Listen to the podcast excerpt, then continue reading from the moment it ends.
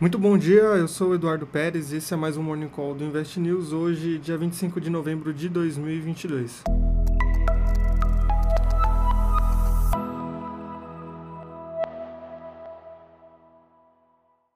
Depois de uma quinta-feira de menor liquidez nos mercados pelo mundo por conta do feriado nos Estados Unidos, os mercados europeus se mantêm positivos no começo do dia, enquanto as preocupações com novos casos de Covid na China impactam mais os índices asiáticos. Com a volta das medidas restritivas e a testagem em massa, o índice de Hang Seng teve queda de 0,49%, mesmo com a decisão do aumento de estímulos da economia pelo Banco Central da China, também seguido de uma baixa de 0,35% no índice Nikkei, com investidores optando por realizar os ganhos da semana assim como registrando leve queda de 0,04% no índice de TAIEX de Taiwan e retração de 0,14% no índice sul-coreano COSP. Entre as altas do dia, o índice de Xangai avançou 0,4% dentre as bolsas da Ásia.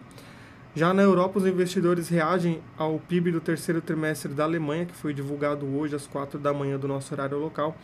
com crescimento de 0,4% após a alta de 0,1% do trimestre anterior. Na comparação anualizada, o crescimento foi de 1,2%, ligeiramente acima das projeções de 1,1% pelo mercado. O índice alemão DAX registrava alta de 0,07% no começo do dia, enquanto o britânico FTSE subia a 0,26%, o CAC avançava 0,14% e o Eurostox tinha ganhos de 0,11%. Falando dos Estados Unidos, no retorno do feriado do Dia de Ação de Graças no país que aconteceu ontem,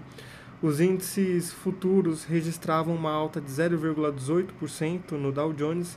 o avanço de 0,14% no contrato futuro do S&P 500, enquanto o índice Nasdaq oscilava, mas registrava uma leve queda de 0,02%